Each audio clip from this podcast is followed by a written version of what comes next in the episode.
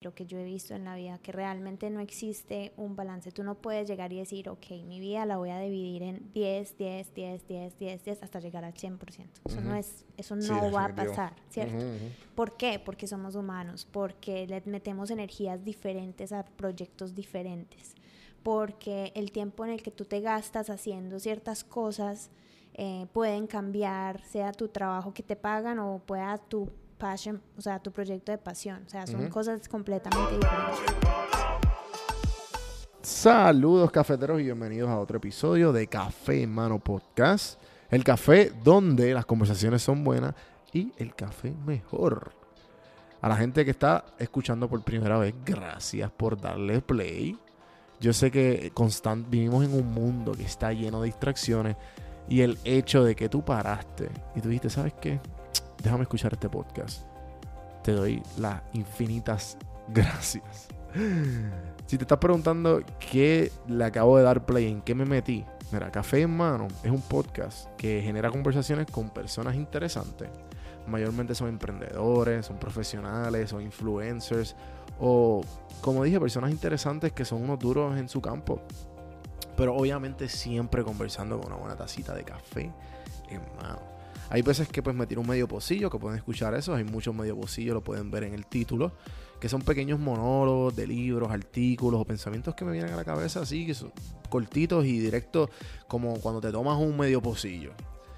Y pues también las randomizaciones, que son pues un poco más random, sin, sin, no, no con mucha estructura, pero más natural, de diferentes temas y conversando de que los que básicamente los que no vengan a la mente o lo que esté sucediendo eh, al momento.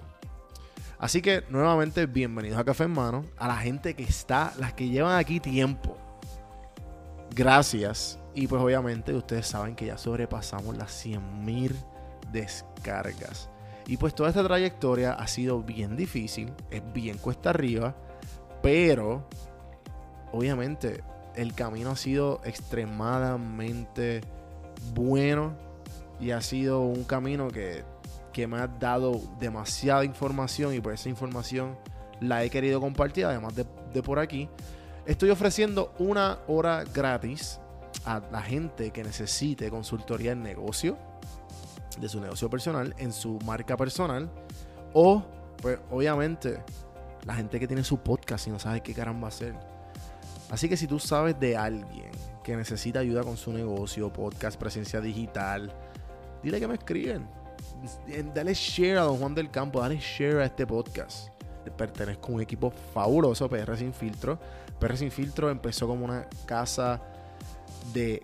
Bueno, empezó como una compañía de turismo, de un, como un blog de turismo y ha evolucionado lo que es una casa productora de creación de contenido específica en los podcasts. Acuérdate también escuchar los podcasts de PR Sin Filtro en prsinfiltro.com slash podcast. Y puedes escuchar el network de podcast. Está Podflix Podcast, que hablamos de las series y películas junto a Alexa y Carlos. Está de Birra Lounge, donde hacen chistes con cerveza en la mano. Muy bueno. Jan Chan Chan, Rubén Ahmed, como él dice. Y Onyx Ortiz. También está Boricua en PCT, Boricua en Pacific Crest Trail con Tamari, que caminó de Canadá a México y de México, perdón, de México a Canadá y después trato de bajar, pero no lo hice. Muy buena la historia, verifíquenla. Y un pesito podcast. Un pesito podcast es el podcast de Roberto López, CPA. Te habla de todo el montón, entrevista a un montón de gente interesante en el aspecto financiero y se y en el aspecto el aspecto más técnico de las diferentes cosas. También te habla tiene episodios como te, como te enseña cómo hacer un plan de negocio. Eh, verifíquenlo. Entra a prsinfiltro.com slash podcast para más información. Invitada en el día de hoy en este episodio de Café en Mano es Juanita Vélez. Juanita Vélez es una profesional que definitivamente el tiempo lo sabe invertir para el bien común de la comunidad. Juanita actualmente es la, la manager internacional del social media strategy de Delta Airlines. Y pues si esto no es un plato lleno, como decimos en Puerto Rico, también tiene trata de hacer todo lo posible por dar su granito de arena con otros proyectos como lo es Hype, Es el pop de ella de meditación Soul Meditate. Búscalo en Instagram, muy bueno. También se ganó el espacio del 40 Under 40, del alumnado de Georgia State, de las personas que son menores de 40 años, que son más innovadoras y más influyentes en Georgia State. Así que sin más preámbulos, sin más decirle todos los logros y todas las cosas que, este, que hace esta gran persona, aquí les dejo a Juanita Vélez. Vélez. Vélez.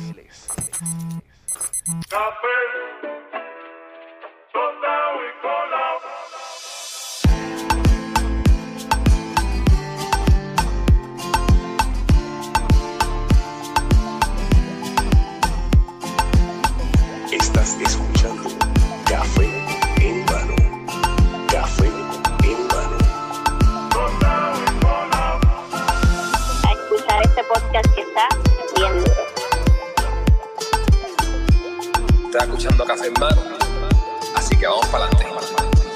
Saludos cafeteros, bienvenidos a otro episodio de Café en Mano Podcast. Vamos a empezar esta pendeja. En 5, 4, 3. Juanita Hola. Vélez. Bienvenidos a Café en Mano nuevamente. Sí, sí. Eh, esto fue un poquito de... Eh, pasó, un- pasó el, como hablamos del trial and error, que pues gra- grabamos un episodio buenísimo, muy bueno, en donde grababa anteriormente y lamentablemente pues se perdió. Son aprendizajes. Definitivo. Aprendizajes. Definitivo. Y pues para empezar el episodio con, con esto, que puedes contar diferentes ejemplos de errores que de, gracias a te, te han dado mucha enseñanza. Ejemplo, yo cuando pasé ese huevo, para los que no saben, pues Juanita, yo la, pre- la conocí, me la presentaron gracias a Carlos de Elite Ah, sí. Hola. de Latinos Intec. Y Cristian, Cristian Zimmerman de, también estuvo acá. No, Carlos todavía no ha estado. Cristian estuvo ya de, y Cristian es de Coins. Me dijo, bro, you gotta, you gotta meet Juanita. Y yo, pues dale, vamos allá. Entonces, pues pasó. Brutal todo. Tenemos un montón de cosas en común. O sea, no, tenemos este, goals similares que nos podemos ayudar definitivamente. Y a la misma vez tienes una trayectoria increíble que, ¿sabes? que yo estoy seguro que la comunidad de cafeteros y todos los que escuchen este podcast ¿sabes? se van a motivar un montón. O sea, esto va a ser una, una ¿sabes? como que un- una inyección de, de pompeadera. Eso espero, eso espero. Estoy claro que sí. Nada, la cuestión es que se grabó eh, y pues... Y se borró. Y se borró. Yo para el momento no tenía el equipo necesario para grabar. Ahora tengo pues un poquito más equipo, tengo un recorder y toda esta cuestión. Pero usaba con la, directamente con la computadora. La computadora yo como que, ah, pues dale, sí, update, delete. Y yo, sí, sí, sí. Y yo, ¿qué? No, olvídate. Y tenía el audio solamente, todavía existe, pero un audio super raw de la cámara. Ah, So que la cámara, nada que ver. Eso se, escucha- se escuchaba un eco cabrón. Y yo dije, no, no, esto tiene que quedar bien. Pero igual, nada, nos, nos conocimos. eh, nos conocemos un poco más ahora. Nos seguimos en las redes sociales. Y nada, pues bienvenidos nuevamente. Y he hablado de ti un montón. Gracias a ti. Mira, los, para los que sepan, Juan Mejía, Real Estate Comercial, el episodio 133 fue gracias a ti. Eh, Stefa- Stephanie, yo siempre jodo el apellido. Carvajalino. Carvajalino. Carvajalino. Gracias. Episodio 129. Ese está otro nivel también. Empresarias de los, desde los 6, 7 años. Brutal, escúchenlo. Y Dani Pozo, el episodio 127 fue también gracias a ti. Eh, Y Rafael Y. Rafael. Rafael Maldonado, el 124. Ese también otro brutal. Brutal. Brutal. Eh, y pues los que sigan, porque me imagino que... Sí, yo sigo mandándote personas y conexiones siempre, porque siempre. es una plataforma increíble. No, no, y entonces, nada, y, y pues definitivamente aprendí, pues gracias a eso eh, dije, pues tengo que comprarme un recorder, tengo que estar un poco más pendiente a las cosas, tengo que gente que me ayude en la postproducción y, y la producción, eh, y estamos aquí. Así que de esos errores que, que puedes decir, errores similares que tú has dicho como que, espérate, te pasó y que has vuelto a, gracias a ese error, aprendido y lo has vuelto a hacer mejor. Claro. ¿tienes algún tipo de historias o errores que puedas contar? O sea, cometo errores todos los días de mi vida. Eh, creo que el error más grande eh, o el error como que más impactante que he tenido en mi vida ha sido un error personal, actually. Eh, obviamente, profesionalmente, millones de errores. Fui, estudié neuropsicología en bachillerato, o sea, me gradué con un, con un, con un diploma universitario en la neuropsicología. Eh, fui neuropsicóloga por ocho meses.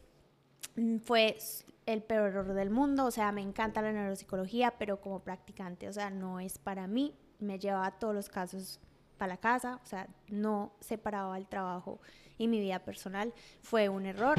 Fue un error después de eso haberme ido a estudiar medicina eh, pensando que quería ser neuróloga, entonces también fueron otros, fue un error. Pero bueno, a través de haberme ido a estudiar medicina, tuve que sacar un préstamo para estudiar medicina en Estados Unidos porque es súper caro acá en Estados Unidos. Ese error fue el error más grande profesionalmente que me llevó a ser la persona que soy hoy en mi vida profesional, o sea, como carrera. Eh, fui a la universidad, saqué un préstamo muy grande, eh, estuve tres meses estudiando medicina. Y te quitaste. Y dije, esto no es para mí, o sea, para nada. Entonces, claro, tenía que apelar la matrícula de la universidad para poder pagar el préstamo. Pero el préstamo ya tenía intereses, o sea, yo ya debía un montón de, dinero que no tenía. Entonces cogí la matrícula de la universidad y e invertí en unos productos y unos instrumentos, unos equipos ontológicos en la China, que realmente fue mm. donde empezó toda mi travesía del lado profesional.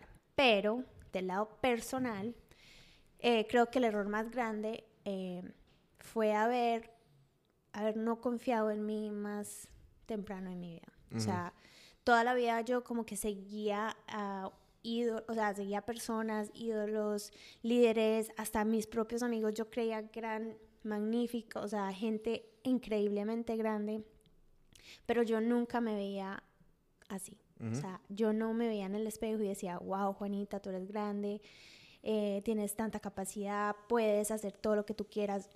no, yo siempre veía a lo, lo de los demás.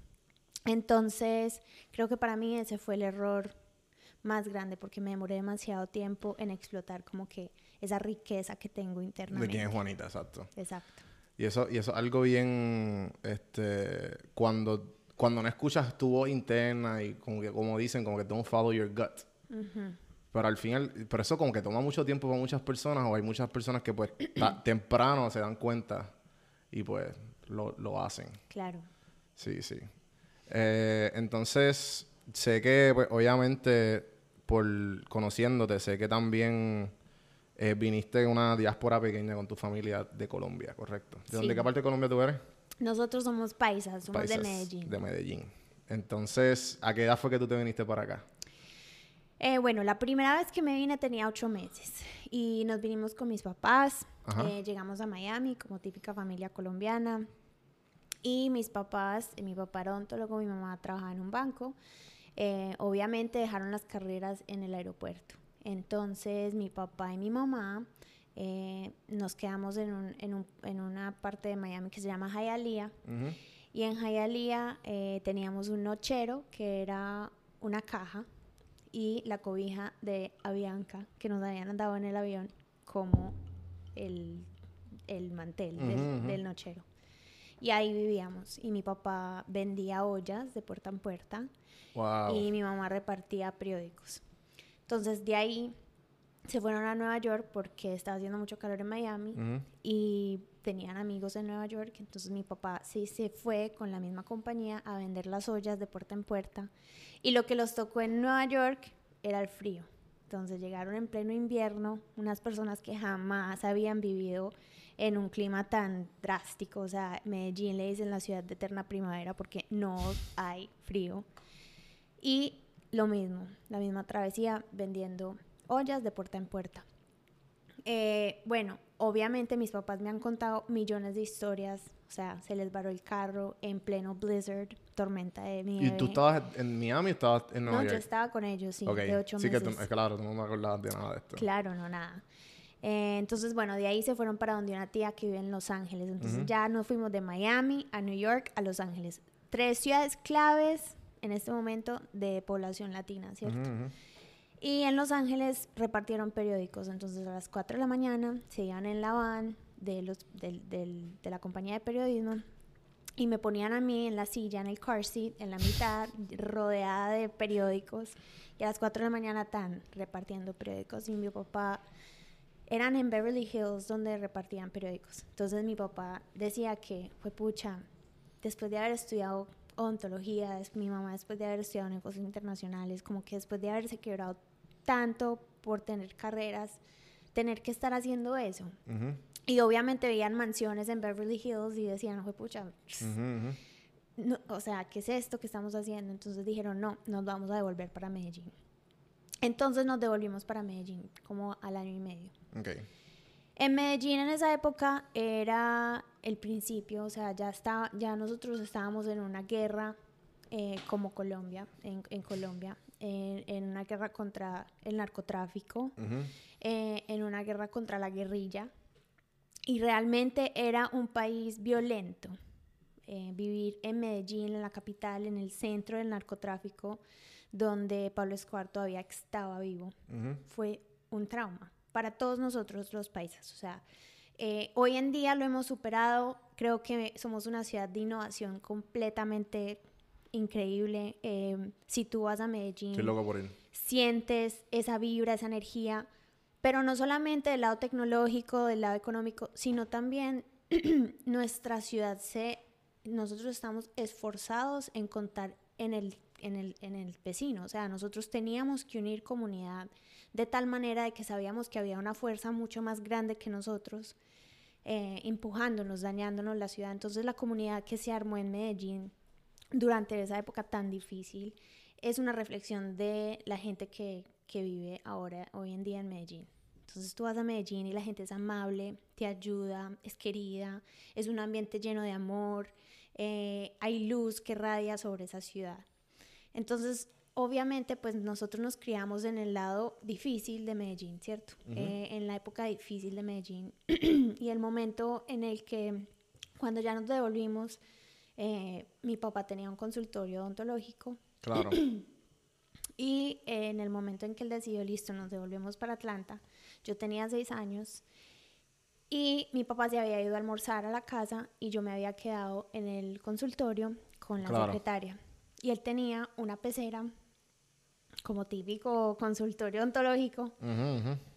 Y entraron unos ladrones con bandanas así tapados. Y en esa época, pues todos los instrumentos y los equipos odontológicos eran de hierro, eran muy, muy caros. Que valían mucho dinero. Claro, eso de desechable no existía.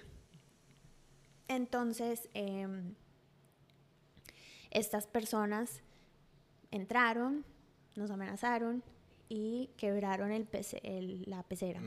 En ese momento, cuando yo, o sea, de seis años, ver que mis pobres pececitos se murieron, fue algo súper dramático. Además, todo el agua se, se salió, eso sonaba súper fuerte. Y... traumatized for life. Completamente. Entonces la secretaria le dijo, ok, no se lleve el equipo odontológico, yo le doy toda la plata. Entonces ahí fue cuando el man llegó y me puso la pistola aquí en el templo y me dijo, o nos llevamos el, equipo o hasta aquí llegó. Entonces robaron todo. Eh, quedé súper traumatizada por mucho tiempo. Todavía hay veces que como que me, se me vienen los flashbacks. Eh, pero más que todo yo creo que fue un warning sign para mis papás.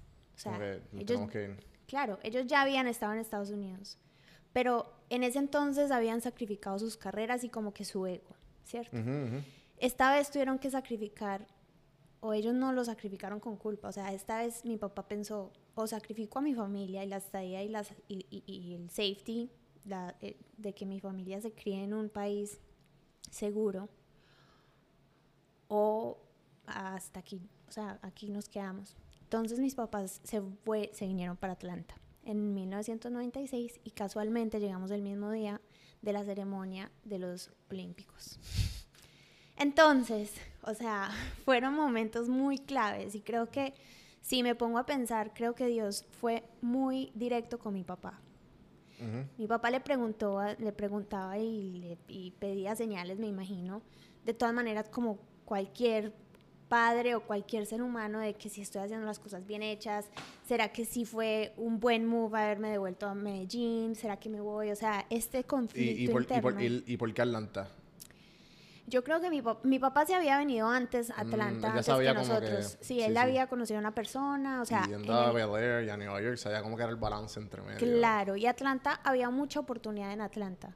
Eh, yo les hablé sobre Nueva York, Miami y Los Ángeles, porque en este momento son ciudades claves para la comunidad latina. Pero y hoy día sigue siéndolo. Siguen siendo. Eh, pero Atlanta en el 96 tuvo un surge de inmigrantes por, mm. las, por los Olímpicos. Claro. Entonces, después, si tú ves eh, la, el data o la data de, los, del census de Estados Unidos, después del 96 hubo un surge de diversidad y cultura en la ciudad de Atlanta. Wow. También hubo un surge en el desarrollo económico en la ciudad de Atlanta y en el estado de Georgia. Entonces lo que tú ves es que este tipo de eventos que se hacen en las ciudades primordiales o de enfoque de estos eventos, o sea, estos eventos no simplemente son por entretenimiento, son por desarrollo económico de las ciudades, ¿cierto? Eh, el día en el 96 que nosotros llegamos, también llegaron muchas familias hasta a Atlanta. Tal vez no, no directamente de otros países, pero sí fueron muchos inmigrantes que venían porque había muchos trabajos de construcción para construir todo lo que, el labor que se necesitaba para preparar para los Olímpicos, habían vendedores de comida, o sea, todos estos eventos que se hacen en esta ciudad requieren de mucho labor y ese labor normalmente es cumplido y es llenado por inmigrantes. Entonces llegó un surge de inmigrantes a la ciudad de Atlanta y de ahí fue que empezó realmente que la ciudad de Atlanta se volvió de una ciudad de blanco y negro, por decirlo de la manera más fea, porque a mí no me gusta usar la, la, palabra negra, pero, o sea, con, eh, no pun intended, a una ciudad de color, o sea, de diversidad de color. Entonces, tuvimos inmigrantes de Asia, eh, de Latinoamérica, de México, obviamente, de Centroamérica, y yo fui una de ellas. Mm. Entonces, si yo me pongo a pensar, mis papás estuvieron dudando si se habían si, si, si la decisión de haberse devuelto a Medellín fue la decisión correcta, eh, bueno, Diosito le dio el ejemplo que no, se tienen que devolver. Y cuando llegaron, que más, como que, eh, que más, like, yes, you did the right thing, afirmación, necesitaban que llegara el día, del, claro, y, la, y el como dice, las estrellas se alinearon para que el, tu, familia llegara. Y llegamos a las 7 de la noche y estaban los juegos pirotécnicos y el tour. Llegaron. o sea, llegamos a la fiesta. Sí, sí, sí. Entonces, eh, ahí fue como que cuando mi papá y mi mamá dijeron, ya, de aquí, aquí nos quedamos. Y eso fue hace, eh, si mi matemática no está mal, 13 años. No, eso fue en el 96. 96, perdón, 23 años. Sí. Mira, mami. Sí, sí, sí. Entonces, que viendo, porque ahora yo siento que la comunidad, la, yo creo que la comunidad puertorriqueña era bien poca o no existente para esa época. Ajá. y, y, ahora estás viendo mucho puertorriqueño. Demasiado. Poco a poco creciendo. Imagino también que María tiene mucho que ver y pues la economía, toda esta cuestión. Sí. Sí, no solamente María, sino que, o sea, obviamente para nosotros también el huracán María fue, como sabes, una cosa muy personal en nuestra familia. Eh, pero también creo que el desarrollo económico que hay en este país, o sea, eso viene por generaciones, ¿cierto? cada, cada vez que una generación está en ese momento como que on the cusp of eh, empezar una familia, eh, en el momento exacto de crecer una carrera, de empezar ese profesionalismo, hay un cambio, ¿cierto? Porque esa generación tiene que superarse, esa generación está buscando eh, oportunidades económicas, están buscando dónde desarrollarse como personas, como familiares, como profesionales. Entonces, cuando ese, la mayoría de una generación empieza ese, esa época o ese season of life, siempre hay cambio. Y obviamente, pues, con más de una persona o una generación completa en un país que lo que es Puerto Rico es una población muy joven. Eh, están buscando las maneras de, crecer. Sí, porque pausa aquí rapidito, una tangente. Eh, María también fue algo grande para ti porque tu papá tuvo un restaurante colombiano, era verdad, en Puerto Rico. En Loíza. en Loíza. Brutal. Y pues Loíza fue una destrucción. Viste, brutal la coincidencia, horrible lo que sucedió. Brutal en todo sentido. Eh, sí, sí, sí, sí. Eh, y Loíza totalmente destrozado. Yo fui con Manuel ahora, se lo presenté y paramos en, en, en Piñones. ¿Era, era, por ahí? Era en Piñones.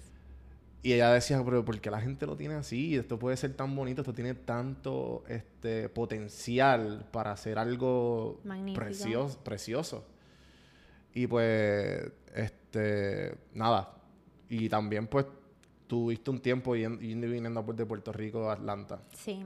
Sí, no, para nosotros Puerto Rico es, es un país que es parte de nuestra familia también. Mi tía tiene... Eh, tiene un restaurante en los kioscos de Luquillo. Mm, brutal. ¿Qué, eh, número? Para que la gente... ¿O cómo se llama? Eh, no sé. Perdón, ahorita Titi. ahorita... no, no, lo tenemos que buscar, ahorita lo buscamos. Sí, sí, sí, eh, Pero sí, pero mi, mi, tía, mi tía vive en Luquillo, por Fajardo. Ah, buenísimo. Eso es hermoso. Ahí nos quedamos, actually, este, Manolillo. Sí, es espectacular.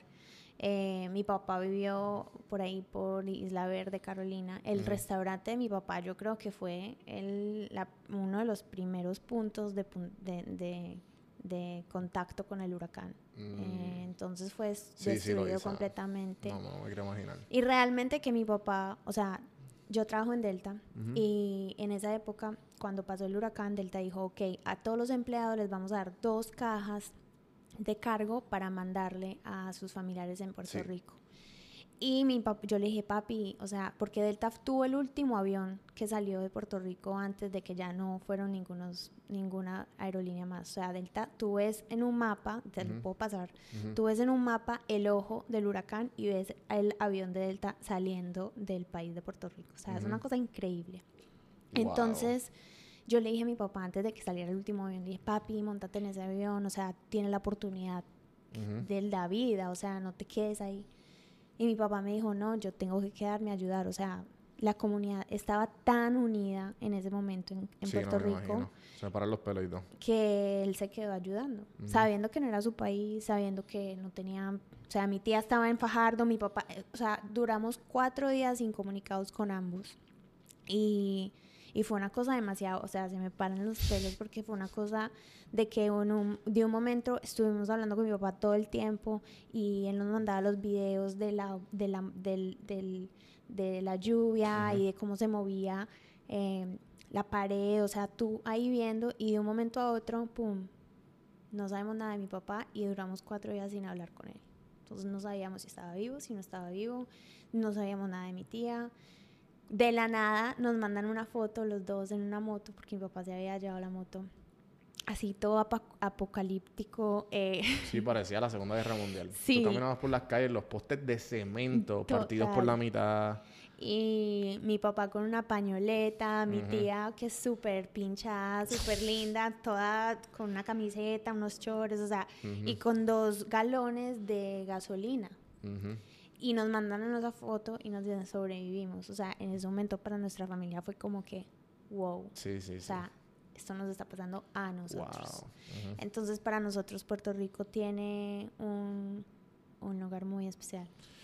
No, y, y, la mayoría, yo empecé, este podcast empezó por eso. O sea, yo también fui, mi hermano trabaja en Delta, lo he dicho mucho en este podcast, eh, que gracias a Delta fue que yo, nosotros pudimos salir, mi mamá y yo. Mi mamá estuvo un mes y medio acá y mi hermano me dijo, mira, pues quédate aquí, te quedas en mi sofá y mira a ver qué pasa, porque yo no tenía... mi única responsabilidad es Hans. Y yo dije, bueno, pues dale, pues vamos allá. Y pues hoy día estamos aquí. Y este, eso que definitivamente, y muchas de las personas que he entrevistado tienen historias similares, como que los puertorriqueños hablamos y la gente que estuvo en Puerto Rico, que tienen, que tiene algún tipo de relación como tú tuviste, hablan del después y antes de María. Este, y es como, creo que cuando pasó lo del gobernador, lo de Ricky renuncia, sí. Y toda esta cuestión de que el pueblo se unió y todo esto. Y estaba hablando con uno de mis amigos, eh, Juan Carlos Silén, que estaba aquí, y él me dice como que, mira Juan, este, el, el huracán María fue como nuestra guerra civil. Como que nos unió más como pueblo, nosotros, ¿sabes? No nos no queremos que... Queremos echar para adelante. Los puertorriqueños quieren, se, se, quieren mejores oportunidades. Como tú dijiste, el, en la etapa perfecta como para, para evolucionar. evolucionar. Entonces, yo que llevo aquí dos años y mucha gente que a lo mejor o quiere llegar a Atlanta, yo sé que también tú eres como que saliste ahora en Choose ATL. Sí. Eh, una de las influencers de, de, de, acá en los 2019 de la ciudad. Que estás básicamente promocionando y un brand ambassador de Atlanta, como que vengan a Atlanta, Atlanta está en puro crecimiento. Total. ¿Qué recomendaciones tú le das a las personas que, por qué Atlanta? Sí. Y por qué tanta pasión de que Atlanta es lo que Sí, bueno. Eh, cuando me crié acá en Atlanta, aquí obviamente, Atlanta tiene una historia muy eh, impactante. Obviamente el estado de Georgia fue uno de los primeros 13 colonias que tuvo Estados Unidos. Entonces, como, como, como estado histórico, estamos en ese estado, en Georgia. Eh, en Georgia, la historia se empieza de una manera muy difícil eh, por la guerra civil que tuvimos en este mismo estado. Entonces, cuando tú ves como que el trayecto de, la historia de Georgia, tú no puedes hablar sobre Georgia ni de Atlanta sin hablar sobre la transportación, porque realmente Atlanta se volvió una ciudad porque ellos querían tener un lado que conectaba a todas las capitales primordiales eh, en un centro en el sureste que no había ninguna ciudad que podía conectar a todas las capitales primordiales de, Estados Unidos. Entonces crearon un railroad system. Y el centro de, contacto era Atlanta. Entonces cuando Atlanta empezó era simplemente como que literal la gente que trabajaba en el railroad, pero no era comunidad, no había escuela, no había nada. De ahí empezaron a ver que había tanta conexión de todas las capitales de Estados Unidos que la ciudad empezó a crecer solita. Entonces, a la misma vez que Atlanta estaba surgiendo como ciudad, eh, alrededor de Georgia estaba teniendo muchos problemas de discriminación porque tenían todos los campos de cotton. Los fields, este, las plantaciones de algodón. Algodón. Entonces se habían traído muchos esclavos eh, y había un problema obviamente de discriminación que lo trajeron a la ciudad de Atlanta. Bueno, flash forward, ya se armó Georgia Tech como universidad académica, eh, se volvió una ciudad que estaba literalmente replicando, le decían la ciudad de oportunidad, porque en ese entonces New York era la ciudad cosmopolitana. Mm. Y Atlanta empezó a replicar y a seguir los pasos a New York. Sí, le dicen en New York of the South, ¿verdad? Exacto pero desde hace mucho tiempo. O sea, nosotros o nosotros en Atlanta hemos estado trabajando en ese concepto desde hace años, desde mm. antes de la guerra civil. Bueno, se vino la guerra civil, se vino el Civil Rights Movement. Que aquí fue que se originó. Exacto, se vino Martin Luther King y realmente nos Atlanta se volvió una ciudad de inclusión sin tener inclusión. O sea, nosotros nos volvimos eh, eh, una ciudad que estaba peleando y contra todo el toda la discriminación que ya existía desde de siglos. Entonces, es muy, es, es, es, difícil entenderla porque realmente Atlanta está en un estado muy republicano. Eh, Atlanta es Atlanta y Georgia es Georgia. ¿verdad? Tenemos que entender que son dos cosas muy, muy diferentes. Me he dado cuenta con el tiempo que cuando tú sales de Atlanta es como que está pasando aquí. Claro, y eso es muy, o sea, realmente todo el mundo, el resto de Estados Unidos nos ve a Atlanta como Georgia. No nos ve, no nos ve como dos conceptos diferentes. Entonces, ¿qué es lo que está pasando en este momento? Para mí Atlanta fue la ciudad que nos le dio a mis padres la oportunidad de salir adelante. Eh, cuando yo llegué a Atlanta eh, fui discriminada, o sea, fui una de las primeras latinas en mi colegio, eh, fui la primera de muchas cosas, ¿cierto? La primera latina en el equipo de voleibol, la latina latina en terreno, la primera latina. Que para mí no me gusta ser la primera latina, porque si yo soy la primera latina significa que no había oportunidad para otros latinos, ¿verdad? Claro. Pero a la misma vez fui la primera latina, o sea, cumplí con, con, con quebrar esa barrera, con tumbar eh, esa percepción de que nosotros los latinos no podemos o, no tenemos la capacidad de hacer X o Y cosa. Entonces tengo que agradecerle a la ciudad por todo lo que me ha dado a mí y yo veo el futuro de esta ciudad demasiado grande. O sea, Atlanta se ha vuelto y se ha convertido en el New York of the South, Silicon Valley of the South. Eh, aquí tú puedes encontrar una carrera y desarrollarla muy mil veces más rápida que la podrías desarrollar en un Los Ángeles o un New York o hasta en Miami. Aquí como hay tanta diversidad de culturas, por, por el surge del 96 de, las de los Olímpicos, hay mucha gente, hay demasiada gente que es una mezcla diferente, ¿cierto? Tú no estás hablando de cuarta, quinta, sexta, séptima generación de X o Y raza.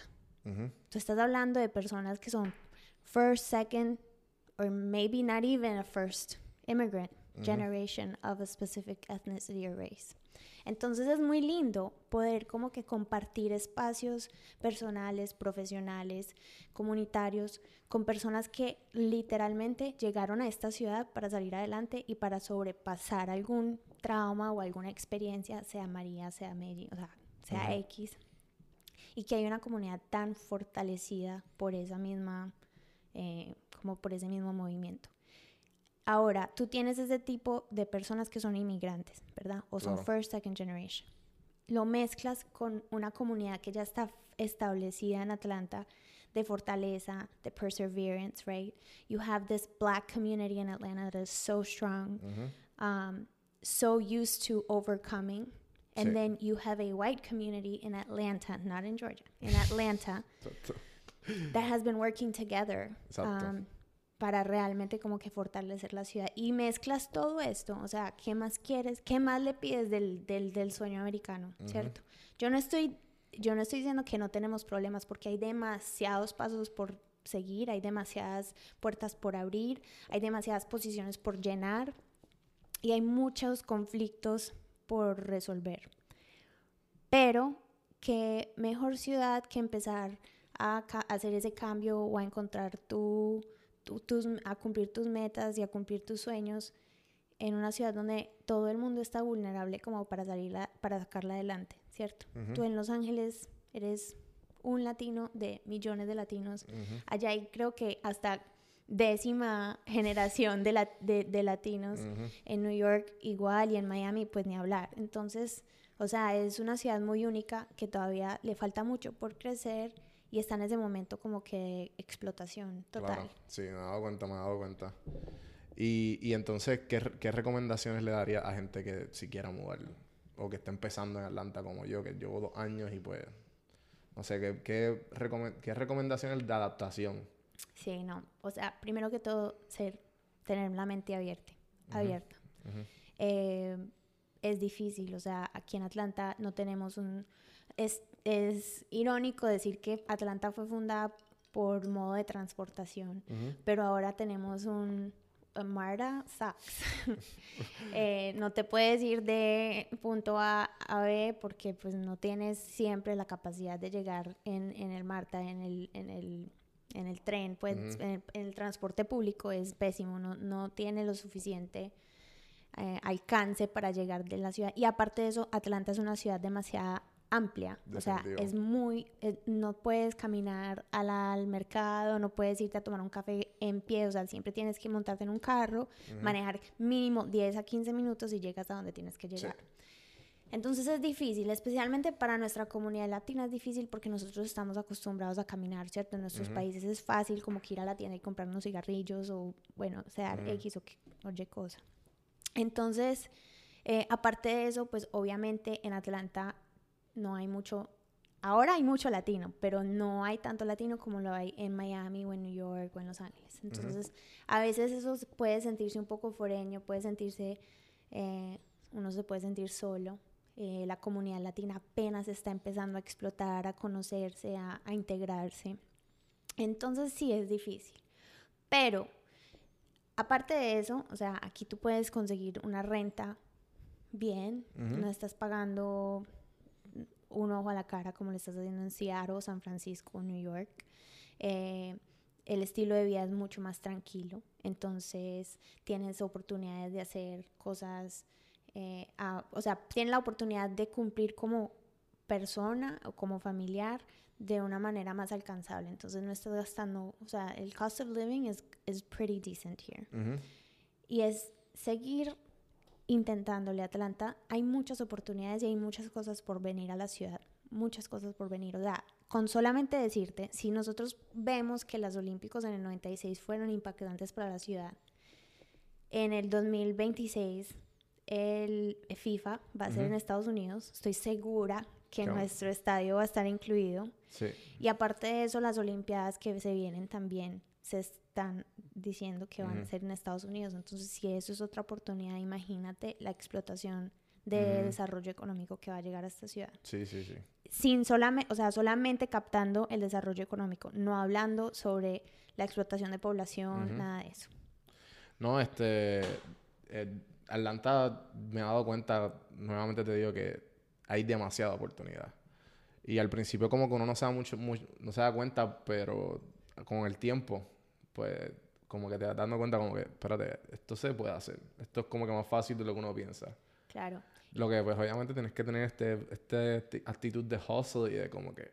Y, claro, y disciplina. Y disciplina y querer este, evolucionar, porque si tienes eso, pues lo, lo otro va a llegar solo. Sí, creo que creo que la motivación existe, pero solamente dura cierto tiempo. Sí, que este, es como... Claro, es como, un, sub y baja, exacto. Y, el, y, bueno, ¿qué pasa cuando la motivación ya no está ahí? Eh, tienes que aceptar la disciplina, ¿cierto? Exacto, tienes que recaer sobre eso. Tienes que decir, ok, aunque no me quiero despertar esta mañana eh, eh, para ir a correr, me tengo que despertar. Esa es la disciplina en mí para cumplir con la meta de correr todos los días o lo que sea. Entonces, es lo mismo con Atlanta. Es una ciudad de mucha oportunidad, hay mucho por hacer, pero tienes que saber que la meta final va a tomar trabajo, sacrificio y, compromiso. Eh, me gustaría hablar de, de hype, porque pues, obviamente todos los que mencionamos al principio, que gracias son miembros de hype. Sí. Y Hypees. no había escuchado eso. Y pues, ¿qué es hype y qué te... Porque sé que tiene una historia bien interesante de cómo empezó. Pues, ¿qué es hype y cómo... y qué te, dieron ganas de fundarlo? Sí. Bueno, Hype es Hispanic Young Professionals and Entrepreneurs. Síganos, arroba Hype GHCC, arroba hype GHCC en Instagram y en Facebook. Eh, somos una organización, la única organización en Georgia dedicada en el desarrollo del liderazgo de los jóvenes de la generación nueva, eh, de individuos edades 21 a 35. Nosotros estamos enfocados en transformar nuestra generación para que sean los próximos líderes de negocios de, de Atlanta y de Georgia. Hype empezó porque yo estaba trabajando en, en una compañía, en un Fortune 100, Fortune 50 creo. Y eh, yo era de la, era es una compañía con una cultura más bien tradicional, conservadora. Y yo era de las pocas latinas que trabajaba en la, en la, en la oficina corporativa, que son los headquarters mundiales, globales. Aparte, eh, era mujer, o soy mujer, eh, eh, latina, creativa, porque trabajaba en, la compañía es de ingeniería, es de operaciones. Y, y, bueno, y era milenio, soy milenio, ¿verdad? Entonces tenía como que muchas cosas, muchas características en contra de mí para el momento en el que entré al, al, a esta compañía. Cuando buscaba el, el latino que si era gerente o que si era director o un simple latino que me pudiera, o sea, un empleado de la compañía que me pudiera ayudar. Normalmente la persona latina como que ah, sí, yo te ayudo, pero yo tengo que, o sea, yo estoy en la lucha yo misma porque I have to prove myself first, right?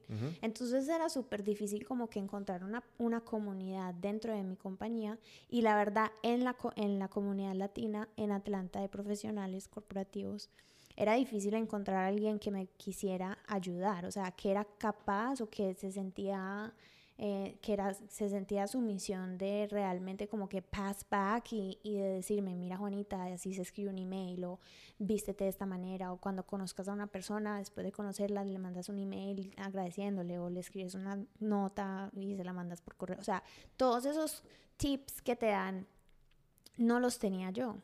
Y yo decía, pero es que es imposible. Yo sé que nosotros como latinos somos la raza que está creciendo más rápido en el estado de Georgia sé que somos jóvenes de 18 a 35 años, o sea, ¿dónde están todas las personas que se ven como yo? O sea, ¿por qué no las veo en esta, en esta oficina o en, en los networking events que yo iba? No veía a nadie de mi edad, siempre era la más joven. Y como mi título y mi edad no eran lo suficiente alto, pues me miraban, se miraban para el otro lado.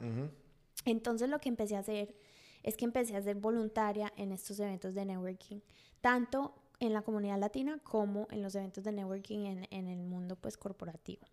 Y empecé a decir, ok, yo quiero trabajar en la mesa de registración, porque cada vez que entraba una persona del evento, yo era quien decía, ok, Juan del Campo, ok, ¿cuál es su email? Juan del Campo, arroba, y esa información me la mandaba a mi email.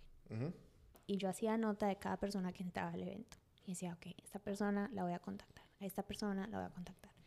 Entonces, después de muchos eventos, eh, cada vez, de, después de cada evento, le mandaba un email a cinco personas y les decía, hola, quisiera 20 minutos de tu tiempo para un café, sea por teléfono o en persona.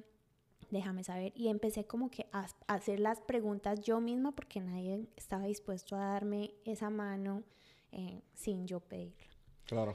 Eh, y, y, lo que me di cuenta después de como tener varias sesiones de café me di cuenta que es que realmente lo que hacía falta era una comunidad de personas como yo, eh, donde podían entrar a un espacio donde se sintieran cómodos y, y, vulnerables y pudieran decir, mira, es que estoy buscando un trabajo o estoy tratando de arreglar mi hoja de vida o tengo una entrevista la próxima semana y no sé cómo vestirme, no sé qué preguntar, no sé cómo prepararme, no sé qué son las cosas y los pasos que, que debo de hacer antes de o durante o después. Y dije, ok, no, ya, tenemos que hacerlo. Entonces, en ese momento, como yo era voluntariada, eh, la compañía donde yo trabajaba em, tuvo el primer latino CIO, Chief Information Officer. Y yo dije, ok, esta es mi oportunidad, le voy a presentar el caso de por qué necesitamos apoyar a la comunidad latina joven. Entonces fui y al Georgia Census, les pregunté, necesito toda la data sobre los latinos en Georgia, eh, todo demographic, right? Edad, eh, geografía, o sea, todo. Y necesito que me ayudes a incluir como que, what are the key highlights de lo que esta generación va a traerle al estado de Georgia y a la ciudad de Atlanta. Puse el case study en una presentación de cinco slides, porque me había dicho el CIO que solo se podían hacer cinco slides. Y le dije, ok, me gustaría eh, empezar una organización que nos dé un espacio a los jóvenes de 21 a 35 años para hablar negocios y realmente como que desarrollarnos como líderes. Es diferente porque no es, uno, no es una organización que promueve like negocios. O sea, we're not here to have you guys sell to each other. No. We're here to develop your leadership skills, right? Y el CIO dijo, ok, genial, como nosotros tenemos una, un patrocinio con la Cámara de Comercio Hispana de Georgia, pues hagámoslo a través de ellos. Entonces, de ahí nació Hype, debajo de la Cámara Hispana de Georgia. Eh, al principio creamos la organización para, obviamente, pues crear los líderes latinos de negocios en Georgia. Pero realmente después de tres años tenemos más de 350 miembros. Lo que hemos creado es comunidad. porque eso era lo que hacía falta.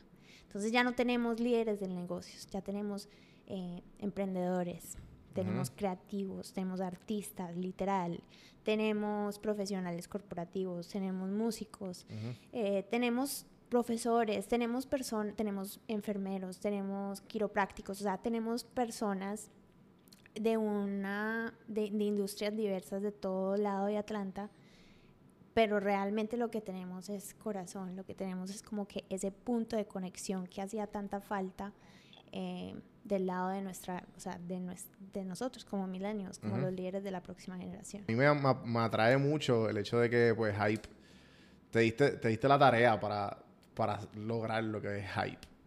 Y, y entonces también tiene, sé que eres aficionada a la meditación. Sí. Te convertiste en maestra. Total. Y tienes a Soul Meditator, pop, correcto. Sí. Y también tienes un full time en Delta. Sí, sí. So que, Y también soy hija, y también hermana, y también fiancé. Exacto, sí, sí, sí. Que son todos estos roles que, que consumen mucho tiempo. Sí. ¿Cómo, cómo logras todo esto? ¿Sabes? Qué- ¿Cómo logras el balance? Ok, primero que todo, entendiendo que no hay un balance. Ok. ¿cierto? O sea, yo creo que, o sea, es mi opinión y lo que yo he visto en la vida, que realmente no existe un balance. Tú no puedes llegar y decir, ok, mi vida la voy a dividir en 10, 10, 10, 10, 10, 10, hasta llegar al 100%. Eso no, Ujú. es, eso Sí, no va a pasar, ¿cierto? Ujú, ujú. ¿Por qué? Porque somos humanos, porque le metemos energías diferentes a proyectos diferentes, porque el tiempo en el que tú te gastas haciendo ciertas cosas eh, pueden cambiar, sea tu trabajo que te pagan o pueda tu passion, o sea, tu proyecto de pasión, o sea, son cosas completamente diferentes. Entonces, ¿cómo lo hago? Haciendo muchos sacrificios. Tengo el entendimiento de que un día, eh, un lunes por la noche, si tengo una reunión de hype, estoy sacrificando tiempo con mi fiancé, ¿cierto? Claro. Eh, también tengo la- el entendimiento de que si voy a ir al evento de hype o, o tal vez no vaya al evento de hype, pero voy a pasar esa noche con mi fiancé o un sábado, por ejemplo. Estoy haciendo un podcast, estoy sacrificando tiempo con mi familia, porque todos los sábados voy a donde mis papás. Claro.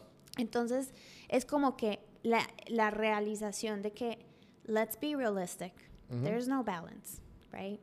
No te puedes como que tratar de encajar en ese concepto de que todo en tu vida tiene que estar, tiene que estar perfectamente con-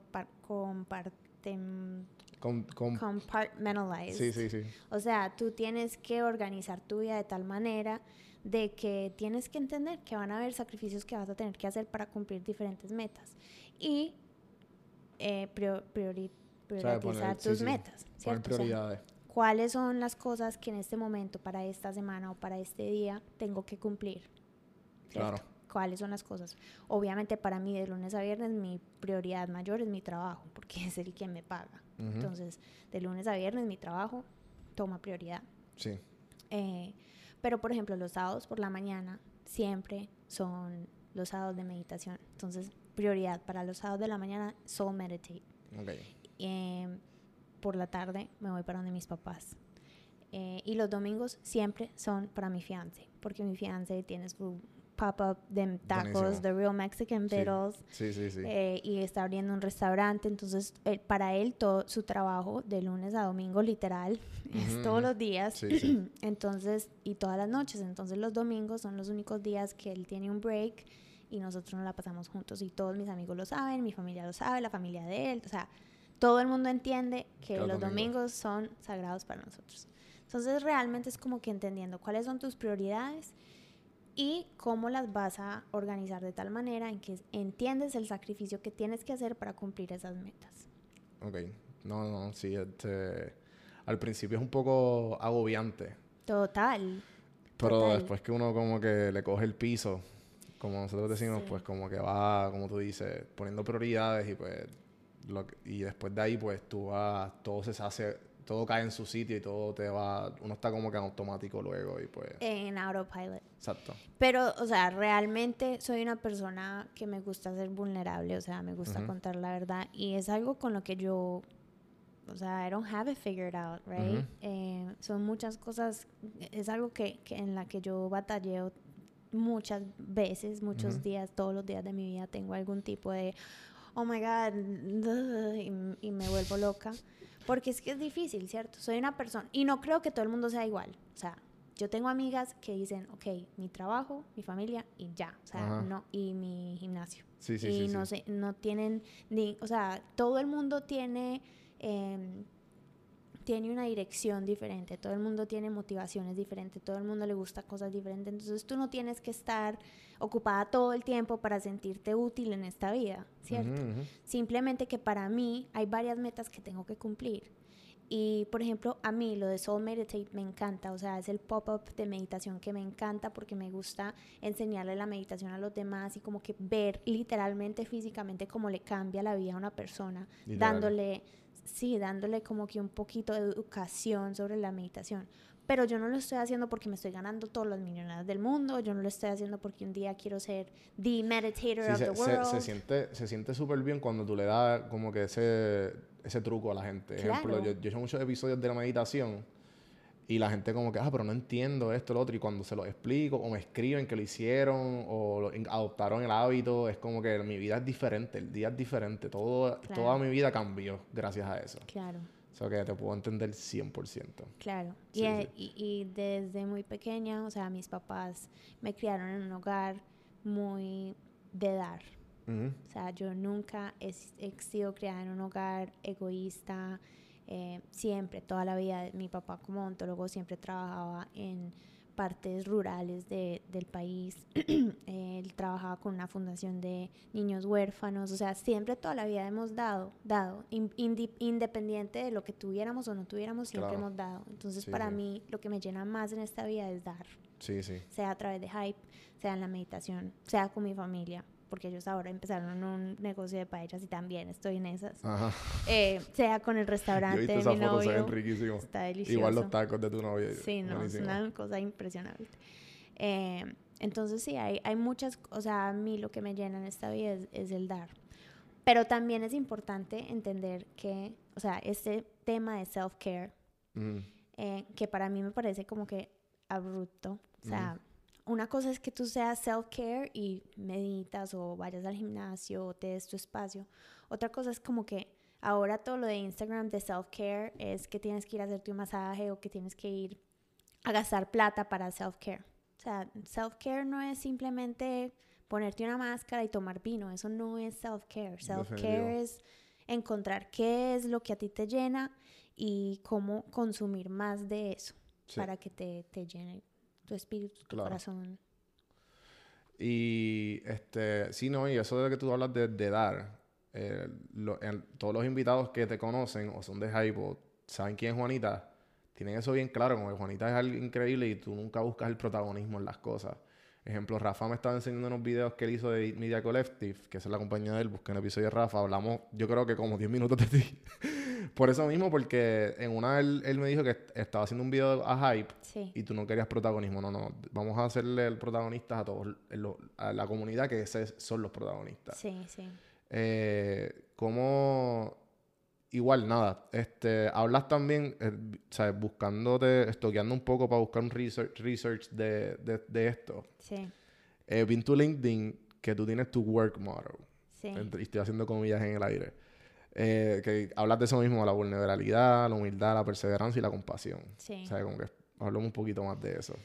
Bueno, o sea, para mí eh, esas palabras son claves, son la fundación de mi vida completa, o sea, sea en mi, en mi vida personal, en mi vida profesional. Empecemos en orden, vulnerabilidad. Ajá. Eh, es muy difícil para mí entender a una persona o tratar de, de, tomar una relación con una persona que siempre me está tratando de demostrar su mejor lado, ¿cierto? Y eso pasa todos los días. O sea, si tú vas a un networking event o si tú si conoces a una persona por primera vez, lo primero que te dicen es, yo soy esto, esto esto esto esto, tengo esto y esto y esto y hago esto y esto y esto, ¿cierto? Pero realmente, y esto es algo que, que yo no sé si soy rara por pensar de esta manera, pero siempre que yo conozco a una persona, siempre se me viene a la mente, like, cómo, o sea, siempre lo, lo, pienso y no, sé, y, y, no me juzguen, pero siempre, se, I'm being vulnerable. Eh, siempre veo a esa persona y me la imagino llorando. O sea, ¿cómo se ve esta persona llorando? ¿Cómo se ve esta persona en sufrimiento? Y yo creo que es porque siempre que yo lloro, siempre que tengo momentos difíciles, eh, hace ya cuatro años que empecé a meditar, me tomo fotos de mí llorando. O sea, estoy llorando y me tomo una foto, un selfie llorando. ¿Verdad? Sí. Y tengo, tengo muchos selfies llorando. Pero para mí eso significa que es como que una realización de esos momentos que uno está buscando una foto para mostrarle X o Y o para postear o lo que sea y te sale una foto de ti llorando hace tres semanas, dos semanas, un mes, tres meses.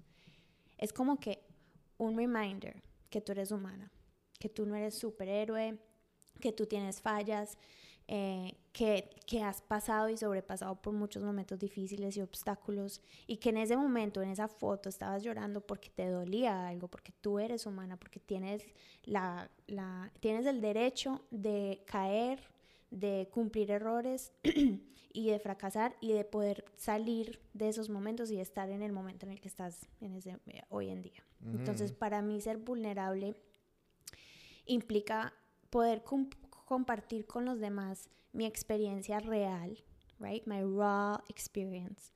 Eh, la persona quien soy sin ningún filtro, sin, sin tener que... Y, dejar que la gente como que me comparta igual ese lado de ellos. Porque ahí es realmente donde uno tiene una conexión humana, de verdad. Eh, yo puedo buscar en LinkedIn y ver todos los logros que has hecho o puedo meterme a tu Instagram y ver todos los, todas las fotos perfectas que tienes. El flex, el flex. Todo eso existe, ya está en el universo. Yo quiero conocerte a ti por quién eres, quiero saber cuáles fueron los errores que, que, tuviste, quiero conocer eh, cómo combatiste con esos errores, quiero imaginarte en el momento más difícil y más débil de tu vida, cómo eras llorando, o sea, cómo te, te ves llorando. Entonces, sé que es un poco raro pensar eso, pero siempre lo pienso, no sé por qué eh, y creo que cuando uno es vulnerable con otra persona, realmente pues uno llega a crear una conexión real eh, con, con ese individuo. Yo estoy pensando la última vez que lloré, ahora con que tú me acabas de decir eso, y yo creo que la última vez que lloré, yo creo que fue, fue en el avión viendo una película. Y fue, esto está bien, esto está súper geek de mi parte, estaba viendo Marvel, eh, Avengers Endgame, el final, lloré como un nene chiquito. Y, este, y el películas así bien, bien sentimental. Yo creo que también lloro en Toy Story. Como que películas así bien este, de, de despedida o de pérdida de personas siempre me... They get to me. Claro. Pero obviamente como que así de cosas personales han sido... Cuando falleció mi papá, eso fue como que... ¿sabes? Sí, ¿no? Y, y así como que todo lo que tenga que ver con pérdida es como que para mí un como un click. Claro, y por eso es que lloras en esas películas, ¿cierto? Sí, no, Porque claro, tienes una conexión con, esa, con ese tema. Sí, sí. Eh, pero no hay nada más lindo que ser un humano real, o sea, no hay nada más lindo que poder como que contar este tipo de historia con otra persona. Porque yo, para mí, yo veo ese tipo de persona de, otro, de otra manera, o sea, para mí eso es lo que realmente es el, el, el, el oro de tu ser, ¿cierto? Tu vulnerabilidad y la manera en que tú pudiste sobrepasar por esos momentos y saber que todavía tienes un corazón que acepta ese duelo y todavía lo siente. Entonces, para mí eso es súper importante. Eh, humildad. Bueno, mi papá y mi mamá desde un principio me dijeron que la persona humilde eh, realmente es la persona que gana, que gana al, final. Eh, yo me crié, o sea, en Medellín la diferencia entre el pobre y el rico es inmensa, o sea, se ve. Y, y, fue muy difícil, pues obviamente tener como que comida en la casa, y estudiar en un colegio súper bien, tener una familia súper bien y después salir, montarte en el carro, llegar a un semáforo y a ver niños vendiendo chicles, aguas, lo que sea sabiendo que no tenían, tal vez no contaban con una cena o un desayuno o agua limpia o una ducha o una cama o un techo, ¿cierto? Entonces como que criarme en ese tipo de, ambiente eh, te llena de, de de, de, gratitud. O sea, tú, tú, sabes que eres una persona súper afortunada. Pero después llegar a Estados Unidos, donde es tal vez un poquito menos visible, fue un cambio muy diferente. O sea, yo ya en ese momento me sentía como que la pobre, ¿cierto? Entonces, eh, para mí, haber podido como que seguir escalando y, saliendo adelante a través de, o sea, yo, mi mamá limpiaba casas y oficinas corporativas, mi papá trabajaba en un bar, eh, yo iba con mi mamá, o sea, fueron momentos como que, que te ground you y como que te bajan y te dicen, ok, mira, desde aquí empezaste. Sí, sí. Eh, y después empezar a escalar y a ver en, en donde estoy ahora, para mí como que lo más grande es saber que yo llegué a alguna parte, o sea, que yo tuve, que yo empecé desde acá y que ahora he llegado acá y, que los que están alrededor mío tal vez no están donde yo estoy, entonces como que esa compasión que uno tiene cuando uno es humilde, igual, it ties back to the vulnerability, right? Claro. Eh, de ver la vida de tal manera de que tú no te mereces nada, porque es que esta vida de nosotros no es de nosotros. O sea, nosotros estamos aquí para, por cumplir una meta y de ahí ya, o sea, nos vamos a donde tú creas que nos vamos. Yo creo en Dios, entonces yo creo que me voy para el cielo. Y al final del día, la meta, ¿cuál es? La meta es mejorar la comunidad. La meta es que nosotros todos como humanos nos, no la llevemos bien, que nos apoyemos, que salgamos adelante juntos. Y uno no puede hacer eso sin ser vulnerable y sin ser humilde. Porque si siempre te crees el máximo, el máximo y el de todos los logros, ¿cómo vas a ayudarle al, al, del lado que no tiene todo lo que tú tienes? Claro. ¿Cierto? Sí, sí, sí, sí. No, y, y darle el granito. Como que no, no, hay, no hay más nada. O sea, cuando tú das, uno siente. No hay nada mejor que eso. Claro. Y que te, como que ah, gracias a ti, pues pasó esto. O como que gracias a tu mi día es mejor por lo que escuché este episodio o whatever. Sí. Como que se siente es algo que no me quiero imaginar el, cómo tú te debes sentir. No, es, es muy lindo. En la Biblia dice, no sé cómo se traduce en, en, español, pero en la Biblia dice que eh, entre más uno da, Dios te devuelve diez veces. y yo realmente no es para que estuviera donde estoy. O sea, ¿sí me entiendes? yo, yo, no, yo no soy súper inteligente, yo no soy súper dotada, yo no soy la más hermosa, yo no soy la más... ¿Sí me entiendes? O sea, yo no soy la más pero yo sé que todo lo que yo tengo es debido a todo lo que yo le he dado a, a la gente y como que a, a, la comunidad, o sea, y, y, lo he dado sin esperar algo en retorno, o sea, siempre simplemente lo he dado porque sé que necesitan, porque sé que hacía falta, pero yo no lo daba porque sabía que me iba a devolver diez veces. Em, bueno, la tercera palabra es perseverancia. O sea, el ejemplo de mis papás brutal. o sea, no tengo nada más que, no puedo fallar porque el ejemplo que mis papás dieron fueron fue, increíble. Fue, la perseverancia más grande del universo. Eh, y todavía siguen en la lucha, o sea, eso es lo más impactante que mi papá de 56 o 57 o 58 años Perdón, papi. eh, sigue en la lucha, ¿cierto? Sigue como que renovando, innovando, tratando, luchando. Eh, y eso para mí, o sea, como hablábamos ahorita, la motivación te, te, puede llevar a un punto, pero de ahí tienes que tener la perseverancia y la disciplina de seguir adelante, porque es que van a haber muchos días y muchos momentos donde no va a ser perfecto, donde no vas a sentir la cafeína, donde no vas a querer despertarte, donde no vas a querer dormirte, o sea, hay muchas, muchas cosas a través del, del emprendimiento, del, del dándole, dándole, dándole, y uno tiene que perseverar, uno tiene que seguir. Van a haber muchas barreras, van a haber puertas que se te cierran, van a haber personas que te, te, te, humillan, van a haber eh, experiencias que te hunden, pero tú tienes que seguir adelante, porque es que si tú no sigues adelante, te quedas estancado. Y cuando tú estás estancado, no estás creciendo. Y cuando tú no estás creciendo, pues, ¿qué estás haciendo? Sí, sí.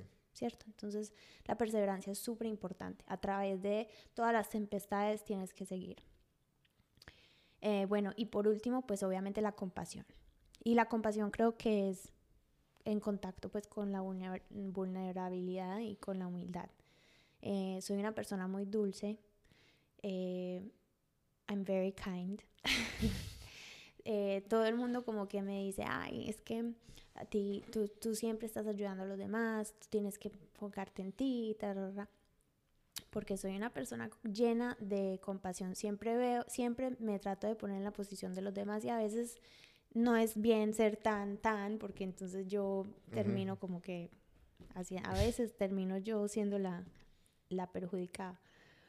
Pero así es que yo lidero en mi vida profesional. O sea, en Hype, eh, en Delta, siempre trato de liderar con compasión, porque todo el mundo tiene una historia. Todo el mundo tiene batallas internas, externas, todo el mundo tiene algún problema que está tratando de resolver. Y todas esas cosas, por más que uno trate como que de evitar que te afecten en tu día a día, todas esas cosas son influyentes en, la en, en tus acciones actuales en ese momento, ¿cierto? Eh, uno tiene que entender que todo el mundo tiene como que un punto débil. Y mucha gente encuentra ese punto débil de la otra persona y como que lo ataca, ¿cierto? Para sentirse mejor, para el, por el ego, porque pueda que te eleve a ti o te dé una posición superior. Pero eh, la compasión es el opuesto de eso. La compasión es encontrar ese punto débil y acariciarlo, ¿cierto?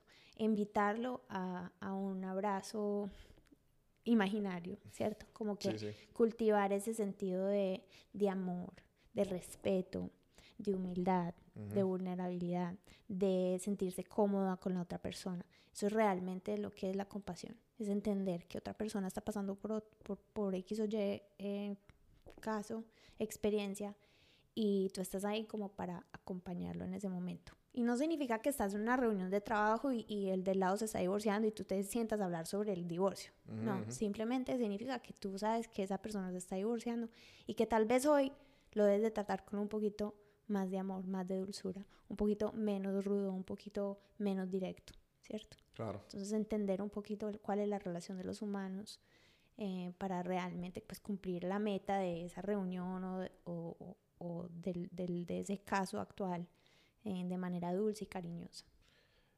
ya llevamos una, más de una hora. Vamos a... Pues tengo un montón de preguntas, pero igual sé que estamos, estamos en un schedule. Así que te voy a hacer la última pregunta para acabarlo. Y, y pues la siguiente. Si, si pudieras de alguna manera eh, darle algún tipo de consejo a todos los oyentes de este podcast, ¿cuál sería? Bueno, pues más del de, de, las últimas cinco palabras. O sea, no, pues para mí creo que lo más importante, creo que lo que va a cambiar la humanidad o, la, o nuestra generación, lo que nuestra generación tiene es que tenemos la posibilidad de publicar lo que se nos dé la gana en las redes sociales. Entonces, ¿cómo podemos utilizar las redes sociales para realmente comunicar un mensaje de vulnerabilidad, de humildad, de compasión, de perseverancia?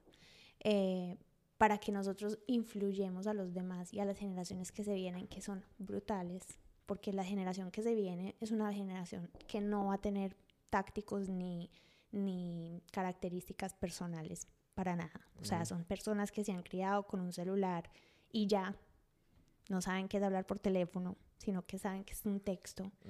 Entonces es nuestra responsabilidad como que influir en esa generación de tal manera, pero hacerlo y comunicarlo por las redes sociales, ¿cierto? Todo el mundo tiene redes sociales.